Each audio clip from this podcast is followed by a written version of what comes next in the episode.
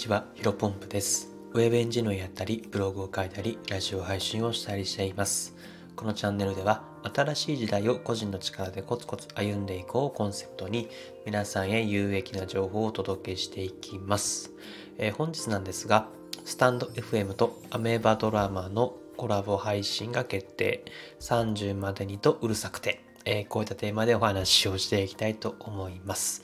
ま本日お話しする内容はですね、まあ、昨日もニュースになっていたんですけども、まあ、アメバのですね、人気ドラマ30までにとうるさくてというですね、えーのドラマというとですね、あとはスタ F のコラボ配信が決定したと。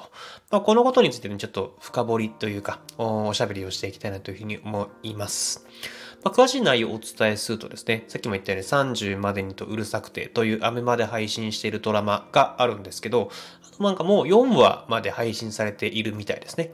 あの、まあ、現代の都会に住んでいる、まあ、29歳独身の女性のリアルをですね、なんか描写をしているドラマみたいでして、まあ、ここのですね、ドラマとコラボすると。で、どういうコラボをするかというと、まあ、えっ、と、さっき言った恋愛トーク、まあ、恋愛を結構メインにしているドラマなので、恋愛トークをですね、まあ、現在スタンド FM の人気の配信者と、アメバの西澤アナウンサーという方が。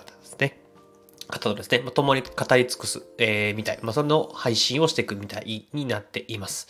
まあ、僕はね、男なので、ちょっとこれね、話すの場違いな感じもしますけども、まあ、どういう形であれ、まあ、こういう風にスタンド FM が盛り上がるのは非常に嬉しいなと、えー、スタンド FM をですね、利用している一人として非常に嬉しく思います。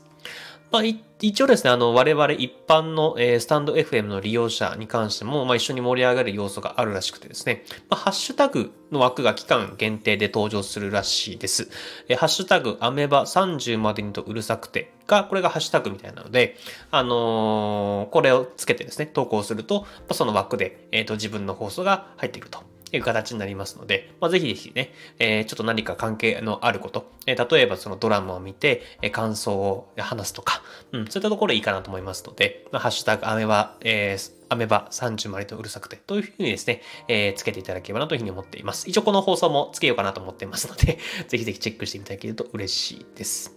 まあ、ここからね、まあ、僕自身のどうでもいい話になるんですけど、僕もね、今ね、26歳で、まあ、今月の末に27歳になるわけなんですけど、まあ、今のところね、結婚の予定は全くないんですが、まあ、30の頃からね、うん、なんか、なんか30ってやっぱ区切りじゃないですか。で、30ま、30になるまでに、うん、結婚したいなとふわ、ふんわりとね、考えていたので、だからね、非常にこのタイトルがぴったり合ってると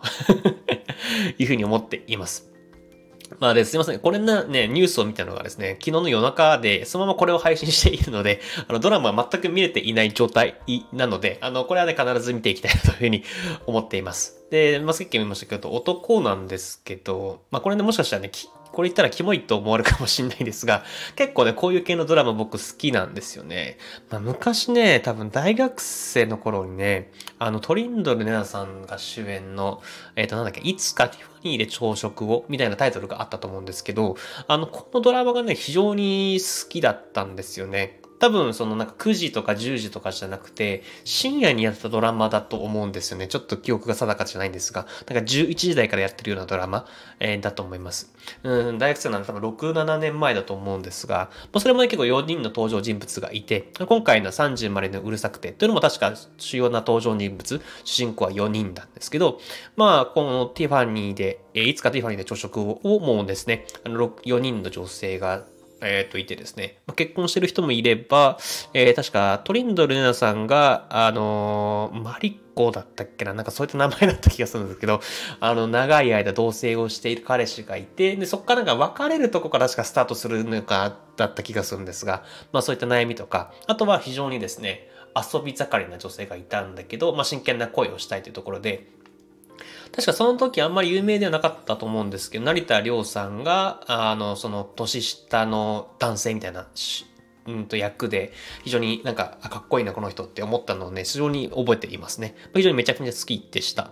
うん、で、あの、まあ、さっき言ったように、まあ、僕は多分20歳ぐらいだったので、まあ、未成年から多分青年になるぐらいのところの、まあ、男の子だったので、もう大人の女性はね、こういったところになんか悩みを抱えているんだなと、あの、楽しみながら勉強になったっていうのもですね、感じて、感じましたね。まあ、ぜひね、あの、今回のドラマも多分そういった感じのドラマだと思うので、結構僕好みというか、まあ、殿様が、の口が言ってんだとと思うんですが、あの、結構僕の好みに近いドラマだと思いますので、ぜひ見てみたいなというふうに思います。あの、今回はね、かなりほぼほぼ雑談会になってましたけど な感じでしたが、あの、まあ、スタイフとコラボがあるので、まあ、一緒に盛り上げよう行きましょうよという話でございました。えー、本日話があったことは以上です。